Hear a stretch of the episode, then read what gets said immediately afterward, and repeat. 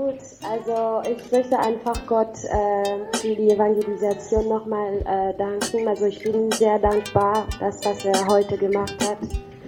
Also das war für mich, äh, also ich mag Evangelisation, äh, weil für mich ist immer so eine Gelegenheit, nochmal von Jesus zu erzählen.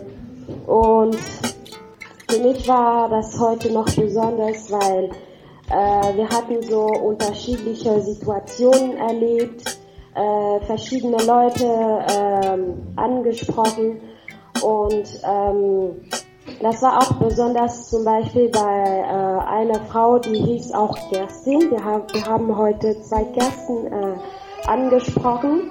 Und die zweite Kerstin, ähm, die hatte so, äh, so ein offenes Herz.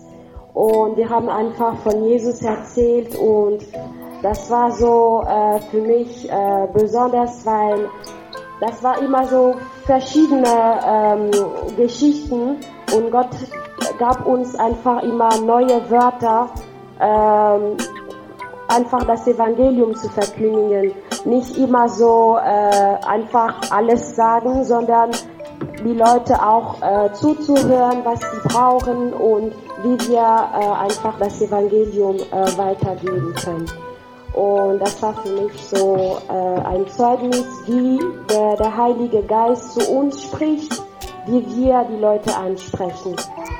So, ja, ich bin einfach dankbar dafür. Amen.